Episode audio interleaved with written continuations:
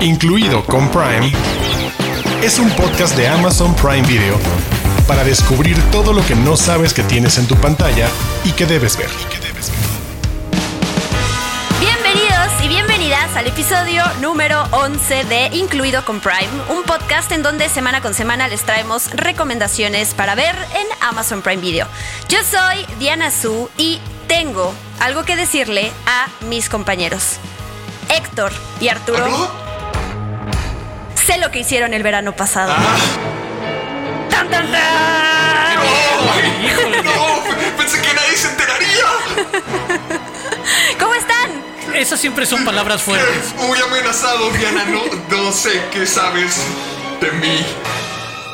Preséntense. Digan sus nombres, su edad, color favorito, animal favorito, lo que quieran decir sobre ustedes. ¿Qué tal? Mi nombre es Héctor Portillo, acabo de cumplir 24 años, me encantan las caminatas por la playa y también la sangre a chorros, que va a ser el tema de esta semana. Vamos a hablar de slashers, uno de mis géneros favoritos del terror. Vamos a... Miren, no hay nada mejor que adolescentes tontos y películas de terror, así que vamos a ver algunos de los mejores casos en este programa. Y yo soy Arturo Aguilar. Lo que nos va a llevar a platicar de esos adolescentes y de esas películas es el estreno de la serie Sé lo que hicieron el verano pasado. Y también aprovecharemos para platicar de la película original de 1997 protagonizada en su momento por Jennifer Love Hewitt, Sarah Michelle Gellar, Ryan Phillip y Freddie Prince Jr. Pues bueno, tiene una nueva versión, esa popular película de terror de los 90, llega al siglo XXI con algunos giros bastante interesantes que estaremos platicando en breve. Así es, y no se olviden de nuestras Prime News.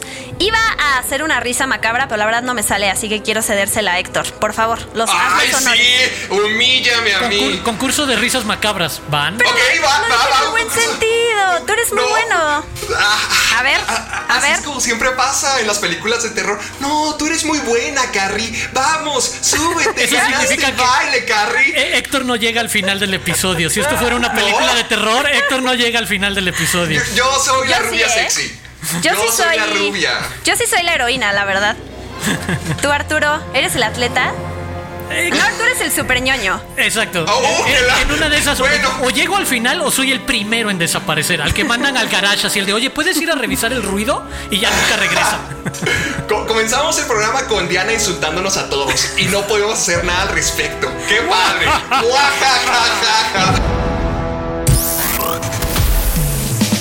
Los de casa. Los de casa. Títulos originales y exclusivos de Amazon Prime Video. Los de casa. Este viernes 15 de octubre estrenan los primeros episodios de la serie Amazon Original Sé lo que hicieron el verano pasado. Ahí les va de qué se trata para quienes no sepan. Un grupo de amigos es acosado por un asesino un año después de que encubren un accidente de coche en donde mataron a alguien. Esa es en resumidas cuentas de qué trata la historia. Recordarán, voy a dar un contexto rápidamente. En 1997 estrenó la película Slasher del mismo nombre, que como ya lo dijo Arturo en la intro de este episodio, pero lo repetimos, es protagonizada por Jennifer Love Hewitt, por Freddie Prince Jr., por Sarah Michelle Gellar y Ryan Phillip, y también aparece Johnny Galecki, que es mejor conocido por interpretar a Leonard en The Big Bang Theory. Ahí está, y se ve igual. ¡Wow! No pasa el tiempo. sí, sí, sí. ¡Qué loco! Y bueno, a la película no le fue bien en críticas, hay que decirlo, pero le fue increíblemente bien en taquilla. De ahí que se hicieron dos secuelas. Y yo, de hecho, no lo sabía, me puse a investigar para el episodio. Esta es una historia basada ligeramente en un libro, ¿no? En un libro que salió unos años antes de Louis Duncan, que toma la premisa y bueno, la adapta para la película y las películas. ¿Por qué es importante esta película? En su- ¿Por qué lo fue en su momento? Junto con Scream, fueron de esas películas que revitalizaron este género, subgénero del slasher, ¿no? Y a ver, yo la vi recientemente, esta película de Sé lo que hicieron el verano pasado, y no me impactó. De hecho, eh, o sea, no sabía si espantarme, si reírme por lo que pasa. Y creo que es súper importante siempre hablar del contexto y de la época en donde alguien está viendo algo, ¿no? Porque sé que tú viste la película en cines, es, Arturo. Sé que para ti significa algo diferente que para mí o para la gente que puede estar viendo esta película por primera vez y que no las impacte de la misma manera, pero eso no quiere decir que sea importante para lo, lo que fue en su época. Definitivamente, y creo que señalas un punto fundamental y es el de, este es el proyecto de terror pop de los 90. Es, las cuatro personas que mencionaste eran los cuatro, las actrices y actores, más destacados o con mayor proyección a futuro, estaban haciendo la transición de series de televisión importantes hacia el cine, se veía como esta posibilidad de crecimiento y alrededor de ellos se construye como esta peculiar premisa que ya describiste de hay un accidente, matan a alguien y nos vamos a tapar entre nosotros y un año después resulta que alguien sí sabe nuestro secreto y va a tratar de perseguirnos de alguna manera. Lo interesante y rápidamente compartirles el contexto en el que vimos esa película es tal cual el terror pop de Hollywood con estas presencias juveniles importantes, pero incluso lo dices, el año 1997 esta película llega a la mitad, por ejemplo, entre una sátira como Scream que llega en 1996, que se atreve a burlarse por completo de todas las convenciones del género, y otra película que comentamos hace unas semanas, que es el caso de eh, La Bruja de Blair, que llegaría en 1999 y que reinventa por completo otra parte del terror. Pues bueno, en medio de eso llega esta versión tal cual Hollywood tratando de llegar a un público mucho más amplio, tú lo dices Diana a la parte de prensa especializada o crítica, para nada le iba a sorprender esta película como te pasa a ti, no hay nada nuevo bajo el sol, pero sí tiene este vehículo de tal cual comedia, terror pop, porque tú lo decías, hay una parte en la que no sabes si reírte o preocuparte o jugar. Y creo que ese es también parte de lo que la gente que se acerque debería de tomar en cuenta de no te lo tomes tan en serio como algunas de las otras películas. Como bien Héctor lo describió con el caso de la bruja de Blair, es el de este va por otro camino un poco más light un poco más ligero y a partir de ahí pues sí convertirse en un referente de la cultura pop porque los memes y chistes de sé lo que hiciste el verano pasado sobreviven hasta 2021. Hablemos ahora sí, metámonos a hablar sobre la serie, ¿no? Esta serie Sí. Amazon Original llega el 15 de octubre en exclusiva Amazon Prime Video, pero van a estrenar los primeros cuatro episodios de ocho y después uno nuevo cada viernes, justo para que se queden, quedemos intrigados de todo lo que está pasando. Me encantaría hablar con spoilers, por supuesto que no lo vamos a hacer, Sí, no pero se preocupen, no se preocupen. no se preocupen, pero lo que sí quiero decir es que sí es, o sea, toda esta parte que luego se presume de un reboot o de un remake o de una nueva adaptación, de que sea fresco, que se adapte a los tiempos, que no sé qué tanto, creo que sí lo cumple esta, nueva serie, ¿no? Sí tiene esa parte fresca, esa parte de, de ¿qué, ¿por qué rayos me quieres hacer ver algo que ya había, o sea, quieres explotar de nuevo esta historia? ¿Vale la pena o no? Mi respuesta es sí. ¿Qué opinan ustedes? Sí, creo que vale la pena. Creo que está, está padre. Me, gustó. No puedo decir que estoy así enamoradísimo, pero sí me gustó. Me recuerda un poquito a lo que se hizo también justamente con Scream, cuando la convirtieron en serie. O incluso... Es que, bueno, está padre la parte del suspenso, del- de los giros que no podemos mencionar en este episodio. Es, sí te deja enganchado para seguir queriendo más descubrir cómo funcionan estos amigos, cómo funciona eh, esta sociedad, este pueblito. Incluso me recuerda un poco a Cruel Summer, cuando que hablamos Ah, en nuestro primer claro. episodio. Sí, que, que es así un, un suceso semanalmente donde te vas dando cuenta de que, ah, caray, pues no todos están tan limpios como creíamos, no todos son una maravilla y que todos se van dando cuenta de eso. Se me hizo padre. No más que me recuerda a series adolescentes que podemos llegar a ver. Por ejemplo, la productora ejecutiva es Sarah Goodman y es la escritora de Gossip Girl original. Y me recuerda un poquito esa vibra. Me recuerda como si fuera un Gossip Girl conoce a que sea lo que hicieron el verano pasado. Y se me hizo padre. A, mí, a mí me gustó la mezcla. Al menos sí quedé enganchado para continuarle todavía. Yo también le doy voto positivo, ¿eh? Sabes, en, en eso que preguntabas, la parte de cómo modernizarlo, que te den un pretexto, una razón de peso para volver a ver básicamente la misma premisa, un grupo de amigos que cometen un asesinato casi imprudentemente, accidentalmente y tratan de taparse. Creo que hacen un buen trabajo en la modernización de los personajes, cuáles son sus intereses y motivaciones, cuáles son sus personalidades, y esto tiene que ver obviamente desde diversidad sexual hasta hablar de drogas, otro tipo de contexto, tal cual. Lo que en la de la película de los 90 jamás ibas a ver. O sea, en ese sentido es súper fresa la, película de los 90. Creo que eh, ah, en eso sí la serie que podemos ver ahora en Prime Video sí te ofrece algo más. Y tal cual, lo que dice Héctor, lo que tú también dices, Diana Sui, que no podemos entrar mucho en, en detalles, es prepárense para ciertos momentos claves en los primeros episodios. Y creo que este es el ejercicio natural de cómo se construyen tanto los thrillers como las películas de terror. Tratar de proyectar o de adelantarnos a qué va a suceder, a quién es el culpable o qué es lo que están escondiendo o dónde va a venir el giro de trama. Corríjanme sin decir qué es lo que sucedió pero yo no veía venir lo que pasa al final del primer episodio para darle como otra perspectiva a este juego de amigos, familia y demás. Y es el de, ah, tal cual, retomo y con esto cierro lo que decía Héctor. El, me acabas de dar una razón para querer regresar de nuevo o aventarme el siguiente episodio o cuando lleguen los siguientes episodios volver a recuperar la trama. Ándale, porque al final siento que es donde sale el click, donde ya te, ya te dieron toda la información, ya te dieron todo el drama, ya te dieron todas las cosas que pasan entre esta gente. Y luego con el último detallito dices, ay, ok, quiero ver. Ay, ok, ya sabiendo quiénes son todos estos cretinos. Exacto. A ver, a ver qué es lo que pasa en el próximo episodio. Con, con amigos así, ¿para qué necesitas enemigos, eh? Ya sé. Y, no, con lo que dice. No, es que no podemos hablar de lo que pasa al final, pero con lo que, con lo que pasa al final, toda la conversación que tienen en el carro y sobre qué hacer, dices, ay, qué feos están estos tipos. Qué, qué fea es la. déjame aventar una frase de viejito. Ay, esta juventud. alguien lo tenía que decir. Sí, alguien tenía que decirlo así. Ay, estos chavos. Ay. Haces a tu catchphrase, Arturo. Cada vez que hablemos de algo así. Ay, esta juventud. Va, va, va. Sí. Pero sí, yo, yo me sumo a esa frase. O sea, la primera, de las primeras escenas de esta serie, cuando están en una fiesta y vemos adolescentes, lo que están haciendo, ¿no? Beber y drogarse y tener sexo y lo que. O sea, a mí ya me pasa a mis 30 años que sí lo veo lejano al tipo de fiestas que yo viví. O sea, no sé ustedes, pero sí, sí. No, no, no no quiero entrar en detalles porque hace un par de semanas fue el cumpleaños de Héctor Portillo y quizás sus celebraciones se movían en ese tipo de fiestas. Sí, es cierto. Estoy infiriendo, no, sé nada, solo estoy lanzando ideas al Se escuchaba muy familiar todo lo que estaba diciendo. Como que, ah, caray, ese fue mi fin de semana. Perdón, se me olvidaba que cumpliste 15 años apenas. Héctor diciendo, ah, ese es un jueves cualquiera. Sí, exacto, sí, sí, sí. sí ¿Ustedes no tenían fiestas así? Oigan, pero para volver al tema de la serie, tengo una pregunta que hacerles. A mí me pasa con, y me pasó con la, película de C, lo que hicieron el verano pasado. Me cuesta demasiado trabajo decir ese título tan largo, por Dios.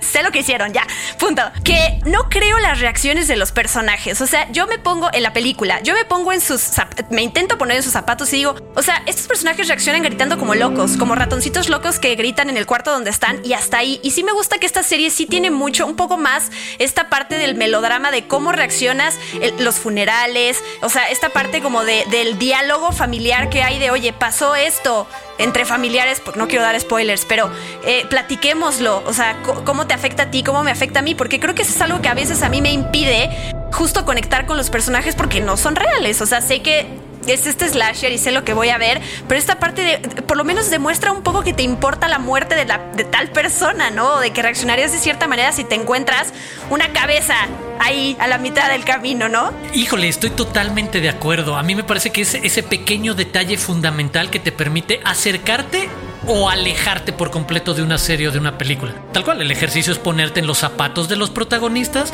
y de repente sí escuchar que tienen argumentos o reacciones ridículas o absurdas, que es el de, ¿en serio no puedes reaccionar así en un accidente o en un velorio? Es el de, ¿en serio eso pasó por tu cabeza? ¿O ese diálogo decidiste tener? Es no, me parece que aquí sí hacen un buen trabajo para aterrizar en, valga la expresión, situaciones un poco más realistas ¿Cómo se comportaría la gente en estos escenarios tan extremos? Porque sabes que pues, sí, estás en un contexto delicado, pero tienes un secreto y hay intereses encontrados también por tus propias relaciones con el resto del, de tu grupo de amigos, que obviamente es el de no todo es miel sobre hojuelas, como pasa con todos los amigos. Hay ratos o hay partes en las que no te llevas tan bien con ellos para platicar de algo, pero sí te llevas muy bien para resolver otras cosas. Obviamente estas fricciones van a salir a la luz una vez que estás metido en algo tan delicado y ves que cada quien reacciona desde su conveniencia o desde donde puede. Claro, y aquí le va una pregunta a Héctor antes de pasar al siguiente tema. Tú que eres fan de los slasher,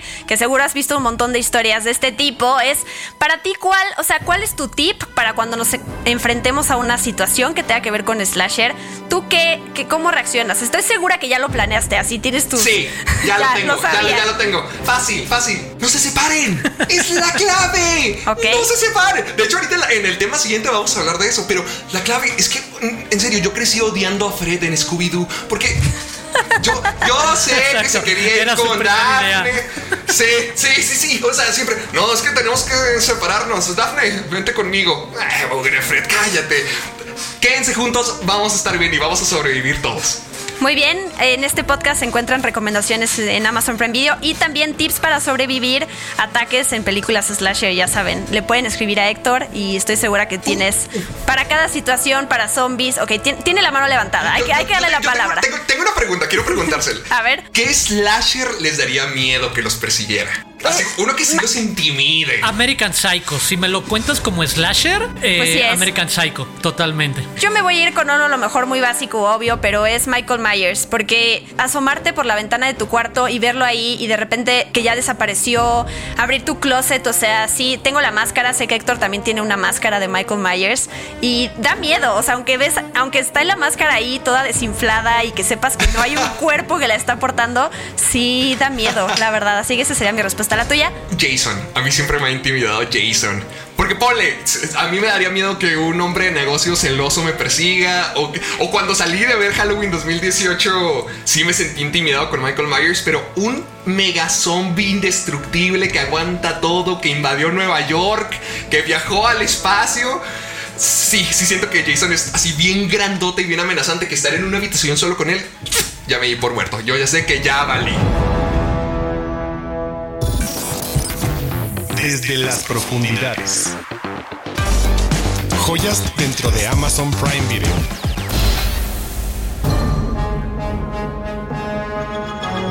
Seguir con la línea de películas con adolescentes reaccionando a, pues estas situaciones de terror y para eso les tenemos dos recomendaciones que también están en Amazon Prime Video. Una es Midsommar y la otra es Cabin in the Woods o en español La cabaña del terror, porque así suena cuando leemos los títulos en inglés. Digo, en español siempre me dan risa, pero me los, me los imagino en Discovery o en National Geographic cuando los traducen y me da mucha ternura. Pero bueno, Midsommar, Arturo, esta película de Ari Aster que me encanta que en su segunda película te demuestra total el tipo de, terror visceral que maneja, ese sello autoral que tiene ahí, que yo cada vez me cuesta más trabajo entrarle a una nueva película cuando se anuncia que es de él, porque sé lo que voy a ver, pero bueno, Midsommar. Híjole, para quienes en una de esas no ubiquen a Ari Aster, es el director detrás de Hereditary, otra de las grandes películas de terror de, los últimos años. Y en este caso, creo que lo que más me atrae y sorprende de Midsommar es ese juego de hacer una película de terror en plena luz del día. Porque normalmente sabes que la noche es uno de los elementos, la oscuridad es uno de los elementos más importantes en el lenguaje o en la narrativa del terror. lo que no alcanzas a ver, las sombras, los sonidos, etcétera tratar de trasladarlo a luminosidad absoluta, Suecia en la época del año en el que no oscurece jamás y de todas maneras ser perfectamente capaz de provocarnos una incomodidad constante sobre lo que va a suceder y al mismo tiempo un poco lo mismo que ha hecho en sus, en sus otras películas. Una doble lectura sobre esta pareja de estadounidenses que llega y va a participar en esta fiesta, llamémoslo un poco medio hippie, medio curiosa provocadora de la mitad del verano eh, en Suecia y cómo se va convirtiendo en una cosa perturbadora, extraña, que saca ahora sí que los demonios más profundos del ser humano que existen en cada uno de nosotros y que de repente solo están buscando el pretexto o en una de esas sin quemar mucho el permiso social para hacer estas cosas que de repente pueden caer por completo en el terror. Entonces, este juego de Midsommar de a plena luz del día puede estar el terror acosándote y persiguiéndote, no es lo más natural que veamos y creo que es muy atractivo asomarse a una dinámica donde sí, un poco reinventan los elementos del terror de qué te sirve y qué no. Eh, Creo que Midsommar es muy reconocible porque es una, ah, no diría antítesis, pero siento que sí a veces contradice varias de las cosas que normalmente relacionamos con el terror. Por ejemplo, lo que dijiste ya de la luz del día. Pero también algo que yo tenía entendido como así de base de, los libros que he leído acerca de cine, es que el terror es tan efectivo porque siempre es enfrentarnos nosotros contra el otro. El otro puede ser alguna entidad, algún demonio, lo que tú quieras, pero algo externo a nosotros mismos. Y lo que hace Midsommar es que nos convierte a nosotros en nosotros. Nosotros estamos perdidos sin saber nada de estas costumbres, sin saber lo que realmente quiere esta gente. Y creo que eso lo hace muy incómodo y un poquito perturbador saber que ellos ya tienen todo planeado. Creo que Midsommar es de esas películas que se disfruta más la segunda vez, porque en la primera estás totalmente desconcertado como todos estos. est- estos tipos están en hongos todo el viaje, no saben qué les está ocurriendo, no saben qué les está pasando. Y nosotros tampoco, simplemente sentimos el miedo de cómo vamos perdiéndolos uno a uno, uno a uno. Y en, un- en un empoderamiento femenil muy, muy cool y muy padre. Creo que todo el mundo amamos a Florence Pugh Ay, desde ahí. sí, yo sí la amo. Sí, Sí, sí. definitivamente. Y me gusta mucho eso que dices de la segunda revisitada. Ahora, la película es, es larga, bueno, dura dos horas y cacho. Ya largo hablábamos de Eras, Eras una vez en América, ¿no?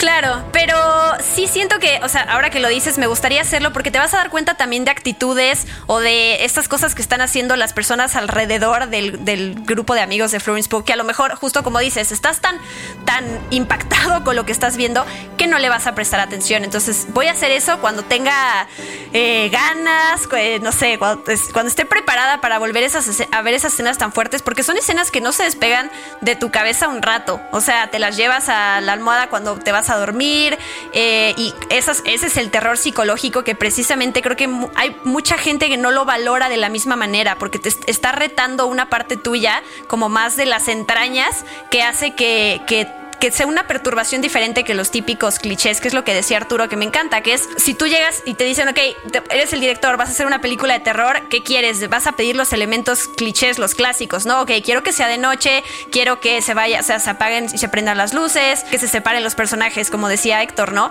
Y el hacer una película a plena luz del día es un reto eh, creativo también para alguien que pueda demostrar, ok, te voy a hacer sentir el terror sin necesidad de esos eh, elementos tan, tan que estamos acostumbrados. Y eso, por eso también hacen a Ari Aster estas nuevas voces del terror que te enseñan que se puede jugar sin necesidad de depender y, o caer en estos elementos. Sí, y tampoco necesitamos ser tan obvios y tan simples con nuestro terror. Siento que Ari, por ejemplo, Ari Aster me gusta mucho porque crea una mitología gigantesca y no te la tiene que contar, está ahí, la puedes descifrar, pero no te la va a contar. Por eso es que siento yo que me gustó mucho Midsommar cuando la vi por primera vez, pero la segunda fue una maravilla porque ya podía reconocer actitudes, comportamientos, pero también señales que te daban a través de la simbología, porque sí, es de terror, pero Maldita sea, es muy bonita de ver. Tiene cosas muy feas, pero ¡ah! Eso está padre. Mi Flores Pug, toda enojada, llena de flores, la amo. Está padre, está padre. Y ver todos esos sim- los simbolismos de la cultura, de la celebración. Si te das cuenta, como que, wow, este sujeto Ari Aster lo pensó en todo. Pero bonita de ver no es, ¿eh? No se vayan, por favor, quienes nos estén escuchando, si es la primera vez que van a ver Midsommar, no se queden con esa imagen porque Véanla los van con a sus tra- los estás traumando, Héctor. Con sus novios, véanla. Y por Los favor, estás luego, traumando. si tienen problemas en su relación, escríbanle a Héctor Portillo. Exacto, que les pague, ¿eh? Ahí les que les encargo. pague la terapia, bien Se ahí. van a liberar, se van a liberar, escúchenme. Hay otra, y de hecho la disfruto más que Midsommar porque además tiene, se digiere de una manera diferente, que es Cabin in the Woods, la otra recomendación que queríamos hacerles, producida y coescrita por Josh Whedon, que tómelo como, como quieran, puede ser bueno o malo eso, a mí me encanta esta película. A ver, la trama es... Es cinco adolescentes que se van a esta cabaña aislada en el bosque y entonces, ¿qué creen? Que van al sótano y descubren un montón de cosas y los empiezan a atacar monstruos, ¿no? Y entonces tenemos a este grupo tan trillado de la sexy, la inteligente, el atleta, el ñoño, este... El, el- el, el, el stoner. Sí, ah, claro, el droga, el sí, sí, sí, el drogo, ¿no? Ah, Pero el bueno. Pacheco, el Pacheco. El, pa- el Pacheco. Pacheco, eso.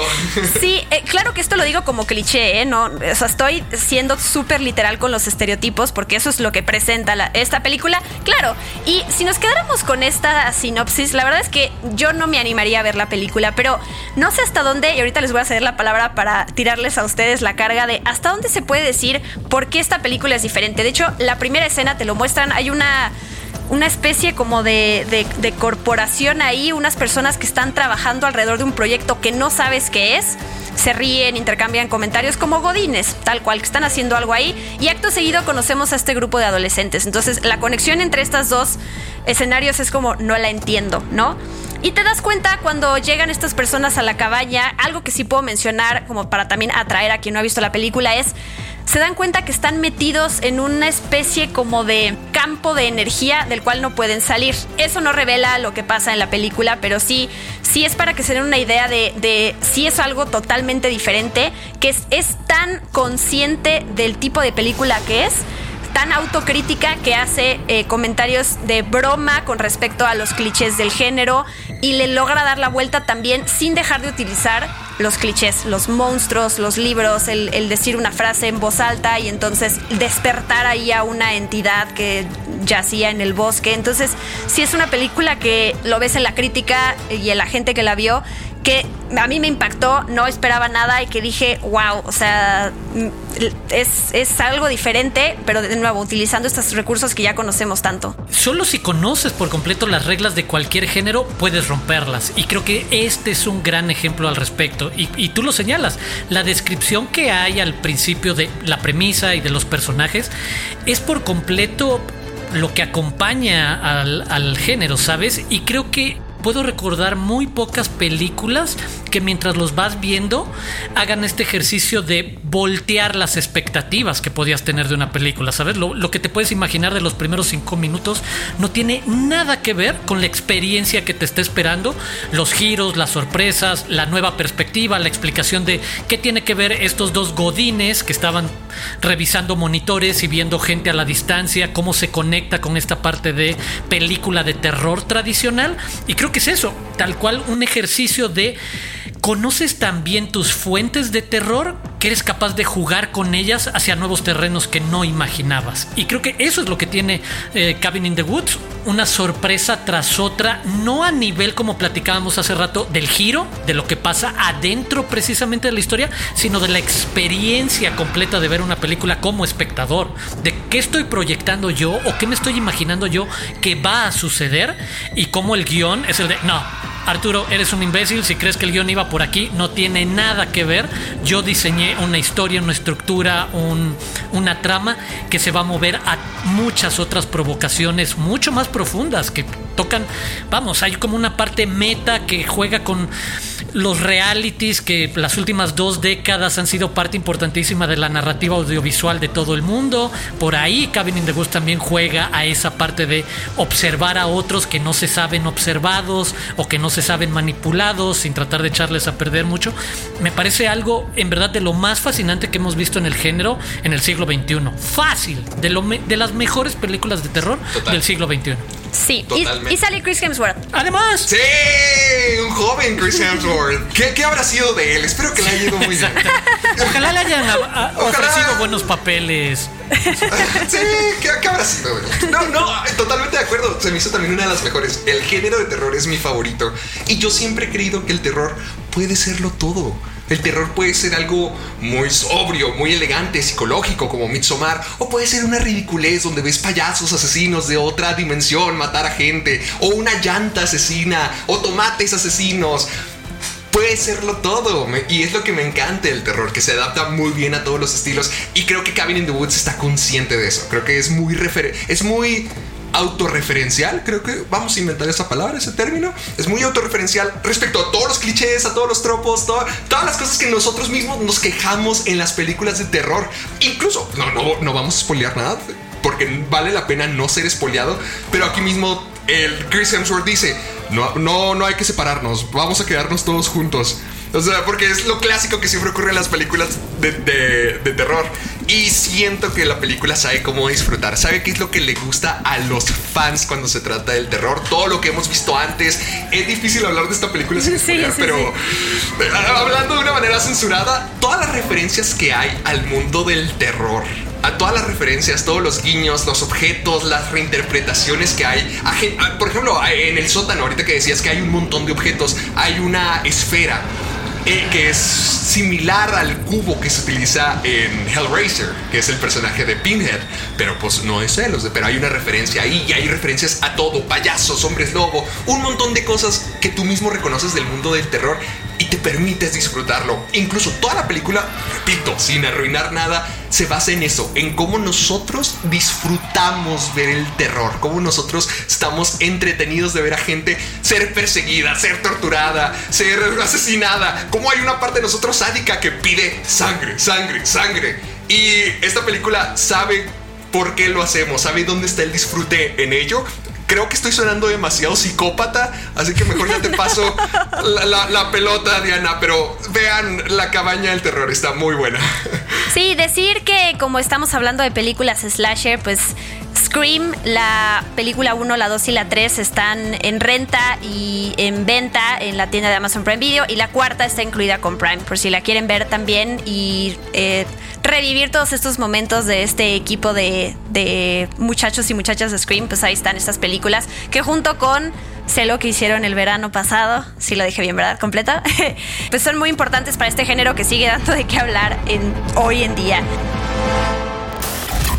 Prime News. Noticias calientitas de Amazon Prime Video. Amazon presentó el Echo Show 15. La más reciente adición a la familia Echo Show es el dispositivo ideal para mantenerte organizado, conectado y entretenido. Cuenta con una pantalla inteligente Full HD de 15.6 pulgadas y puede instalarse en una pared o colocarse en una mesa en posición vertical o horizontal con una visualización personalizada. Prime News. Tenemos fans de Hotel Transilvania por aquí. Prepárense porque Drac, Mavis y Johnny estarán en Prime Video a partir del 14 de enero de 2022 en la cuarta entrega de la saga que se va a llamar Hotel Transilvania Transformania, en la que los monstruos son transformados en humanos y Johnny, al revés, se convierte en un monstruo. Prime News. Para cerrar el año, Prime Video prepara la segunda entrega del especial de comedia Dearly Departed con Yvonne Orgy, acompañada por divertidas invitadas para despedir todo lo que queremos dejar atrás del 2021. La fecha de estreno se anunciará próximamente. Prime News. La serie The Expanse estrenará su sexta y última temporada el próximo 10 de diciembre. Los episodios se estrenarán semanalmente para llegar al gran final el 14 de enero de 2022. Incluido con Prime, es un podcast de Amazon Prime Video. Tú preparaste la recomendación especial para cerrar este episodio. No sé si tenga que ver con slasher o no, o te fuiste a comedia romántica así o infantil. No, de hecho me quedé bastante en el terreno que hemos estado platicando y perdónenme compañeros, pero voy a hacer trampa esta semana porque no tengo una recomendación, tengo dos. Entonces seré todavía más breve que de Porque ya vámonos aquí. No, no, no, no se vale. Con, con tanto la serie que platicamos como con las películas, en primer lugar, Suspiria de Darío Argento, 1977, uno de los clásicos al respecto de llega este estudiante a una escuela y lo primero que pasa, asesinato y a partir de ahí es demencial lo que sucede, ¿sabes?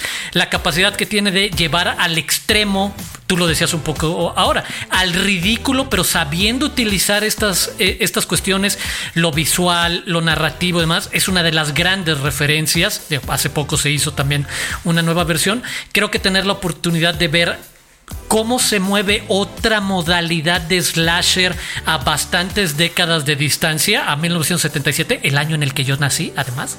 Resulta bastante divertido o interesante. Sí, es súper vieja, lo sé. Es una película Estoy haciendo el cálculo en mi cabeza. Tiene 44 ¿eh? años por lo menos. y lo otro, para aprovechar que estábamos platicando de los 90, otra versión de ese pop, de ese terror pop light y un poquito, quizás ni siquiera terror, pero se movía en ciertos terrenos y creo que conectaba con esa parte un poco light y de industrias, entrevista con el vampiro. Esta película protagonizada por Tom Cruise, Brad Pitt, Kirsten Dunst, está ahí Christian Slater, está Antonio Banderas, parte de un súper fenómeno en su momento. Yo fui fanático de todas las novelas de Anne Rice, leí obviamente entrevista con el vampiro, el vampiro Lestat, La Reina de los Condenados, que en su momento también fueron películas. Esta también es otra de esas películas atractivas y que en su momento creo que supo aprovechar no una reinvención, pero una aproximación distinta a la figura del vampiro, que obviamente es una de las grandes referencias dentro del género. Creo que había algo provocador, erótico, divertido dentro de esta dinámica había, que había entre diferentes vampiros. Lestat convirtiendo al personaje de Brad Pitt y luego los dos convirtiendo al personaje de Kirsten Dunst y luego el personaje de Brad Pitt dándole una entrevista a Kristen Slater sobre ser vampiro. ¿Sabes? que Era algo entre moderno y recuperar algo clásico, pero también ya veíamos los indicios de cómo construir una franquicia o un éxito a partir de valga la redundancia, un éxito, un bestseller de un libro como había sido Entrevista con el vampiro. Entonces hay dos opciones en el terreno del terror entre Suspiria y Entrevista con el vampiro. Todo hermoso, todo Ah, ¿verdad? No, no, no metí la pata tan feo diciendo dos títulos. Ven, ven. Todo bien, Gracias, estuvo gracias, bien. gracias. Va, va, va. Gracias, público muy conocedor. bien. Gracias, gracias, México. Gracias. Siéntese, señor. Lo hiciste muy bien porque además estamos a mediados de octubre, entonces son, estas son las semanas que hay como de qué puedo ver, qué recomendación de terror hay allá afuera y está buenísimo. Abarcamos Ay, a más diferentes géneros. Sí, Perdón eh, que te interrumpa, Diana. no, pues Pero- ya estoy acostumbrada, pero Ay, adelante, ¡Qué adelante. ¡Qué fuerte! sentidosa! Que nos estamos poniendo más perros cada semana, ¿eh? No, no, no quiero. A veces le entro y luego me da miedo. Es sí. Te, te iba, te iba a Sangre, apoyar. sangre. Pero, Ahora sí, como este episodio, quiero ver más sí, sangre. sí, sí, sí, sí. no, vamos a ver, Diana. A ver, lo, ¿qué? que, lo que Diana se les olvidó decirles es que Prime Video subió como una lista de 31 películas nuevas en el catálogo. ¿Lo vi esta semana? Lo vi, sí, lo vi. O sea, habrá salido hace justo unos días o semanas ya, en donde el reto Hace es unas semanas ya. una película de terror por día hasta llegar al 31 de octubre, ¿no? Sí, ajá, hay de todo, desde cosas malas, desde cosas buenas, cosas que te van a encantar y cosas que te van a hacer reír. Así que siento que vale la pena echarle un, un vistazo porque fíjate, no, no es por tirarnos flores, pero el catálogo de terror es lo que a mí me hizo antes, hace, hace un año, antes de que estuviéramos haciendo todo esto, decir, ay, sí debo de suscribirme a Amazon Prime Video. Todo, todo el catálogo a mí me gustó mucho. Ver que estaban todas las películas de Halloween, todas las malas, dije, ay, las quiero De aquí soy. De aquí soy, de aquí soy. Muy bien, muy bien, me encanta, amigos. Y la verdad es que, o sea, sí es el mes del terror y lo que quieran, pero el terror es para siempre en el año, ¿no? Uno nunca se cansa de ver estas cosas, porque además la parte, o sea, la parte oscura que cada quien tiene en su interior es la que sale cuando ves estas cosas. Entonces, No ¿Estás sé. bien, Diana? ¿Necesitas ayuda? Porque todo, todo el año. ay, tú hablaste de que eras un psicópata hace rato. Déjame ser una psicópata Sí, pero. Yo, No, ya, me yo me estaba, preocupo. ya me estaba ilusionando de cuándo va a empezar a asomarse el lado oscuro de Diana Su en los próximos episodios, ya que dice todos tenemos Sí este lado tengo. oscuro. Es el de Sácalo. Veamos cuando lo empiezan a escuchar un poco más. Lo conocemos, sabemos que existe, pero a ver sé, si ya sé. quienes nos escuchan lo descubren pronto. Tan feliz no. Alguien tan feliz no puede estar feliz así todo el tiempo. Algo se va a quebrar. No, no, no. La gente cercana lo sabe. Con esto llegamos al final de este episodio de Incluido con Prime. Después de hablar de Slasher, así que es, váyanse a dormir felices. Exacto. Buen día. Héctor, Arturo, muchas gracias a los dos. No, muchísimas gracias a ti, Diana. De hecho, me encantaría que pudieran seguir acompañándonos la próxima semana para seguir platicando, para seguir hablando y para seguir comentando de todo este bellísimo mundo de películas y de slashers y del mundo del terror. Y bueno. Si ustedes también quieren aportar, si ustedes también quieren ser parte de esta conversación, háganlo a través de nuestras redes sociales. Utilicen el hashtag incluido con Prime para también ser parte de la conversación y que los podamos encontrar. Y bueno, pues si todavía no estás suscrito a Amazon Music, hazlo, escúchanos desde ahí o de cualquiera de tus plataformas favoritas de podcasting. Mi nombre es Héctor Portillo y a mí me pueden seguir en YouTube como Caja de Películas, en Facebook y Twitter como Caja de Películas también y en Instagram como soy Héctor Portillo. Yo soy Arturo Aguilar y me pueden seguir en arroba Aguilar Arturo y también pueden seguir arroba Prime Video MX, que es donde realmente se concentra esta conversación, donde pueden incluir tanto ahí como en cualquier charla, posteo, Instagram, Twitter, Facebook, TikTok, el hashtag incluido con Prime que ya mencionaba el buen Héctor. Así que eso es todo por esta semana. Y yo soy Diana Su, me encuentran en redes sociales como arroba y un bajo Diana Su y los esperamos la próxima semana con más recomendaciones aquí en Incluido con Prime. Quiero cerrar con otra vez una risa macabra. ¿Quién la hace? ¿Le toca a Héctor? ¡Tú! ¡Ay, ay! Yo soy Ya muy mala. Miren, miren, va la mía, va la mía.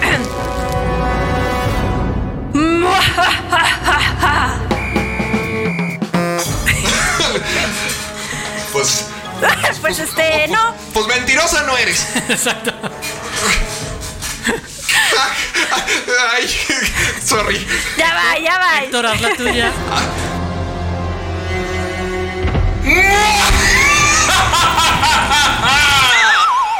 espera, me doblé algo. Es como un Joker extraño por ahí. Pero bueno, nos escuchamos. A ver, a ver.